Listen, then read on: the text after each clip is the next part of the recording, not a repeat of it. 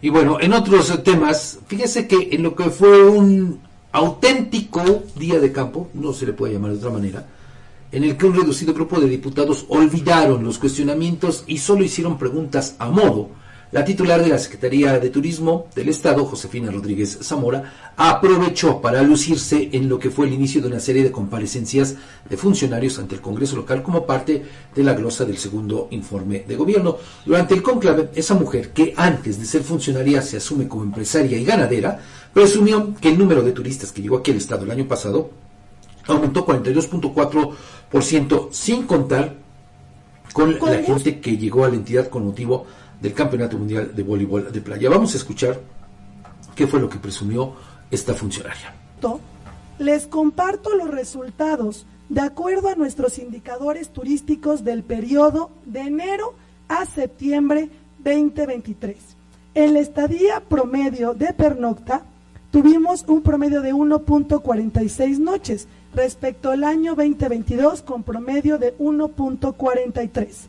En la ocupación hotelera tuvimos un promedio de 33.54, un incremento de 6.57 respecto al año anterior.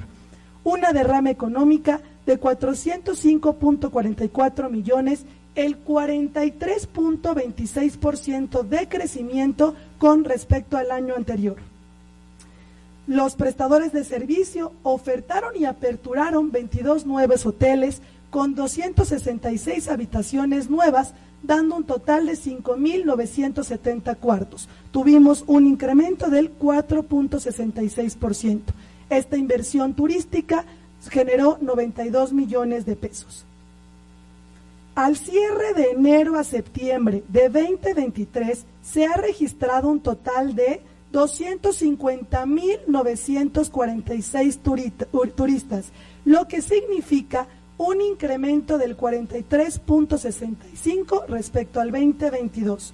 Y con muchísimo gusto y satisfacción les comparto que gracias a todas estas acciones y nuestra estrategia de promoción del destino, logramos cerrar el año con 341.688 turistas, lo que representa un incremento real anual del 42.42, sin contar aún los resultados del Campeonato Mundial de Voleibol de Playa. Pesa sobre los resultados en materia turística dejó esa competencia deportiva internacional, la funcionaria respondió que la empresa a la que se le encargó el estudio correspondiente dará a conocer los datos en unas semanas, pese a que la promesa de la gobernadora Lorena Cuellar fue que los detalles se tendrían a principios de diciembre.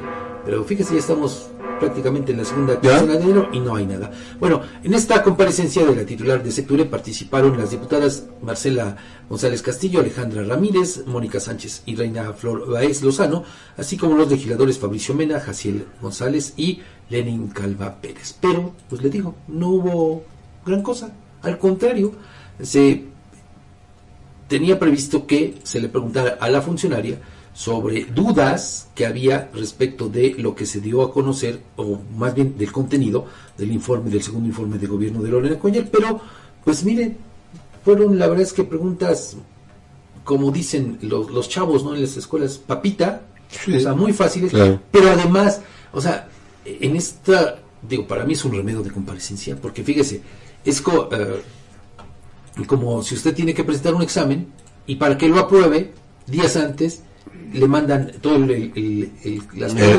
preguntas, con las respuestas. Exactamente, sí, ¿no? Pues aquí fue lo mismo.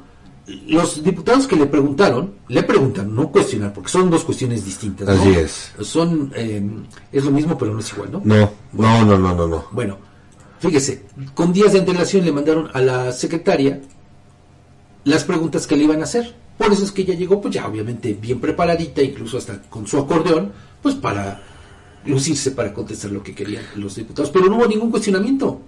Ese es el, el, ejercicio de estas comparecencias. Y entonces, bueno, pues uno se queda con un mal sabor de boca. Claro. Tampoco se trata de que sea, pues, un momento como para crucificar a no, no, no, comparecencias. No, pero sí para que haya cuestionamientos. Le digo porque supuestamente las comparecencias son eso, para esclarecer las dudas.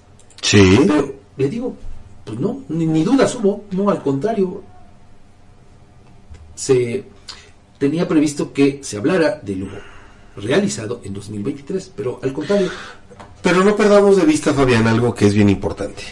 El Congreso está integrado por una mayoría morenista. claro. Son dos o tres los que han asumido un papel crítico y de oposición al interior de este organismo.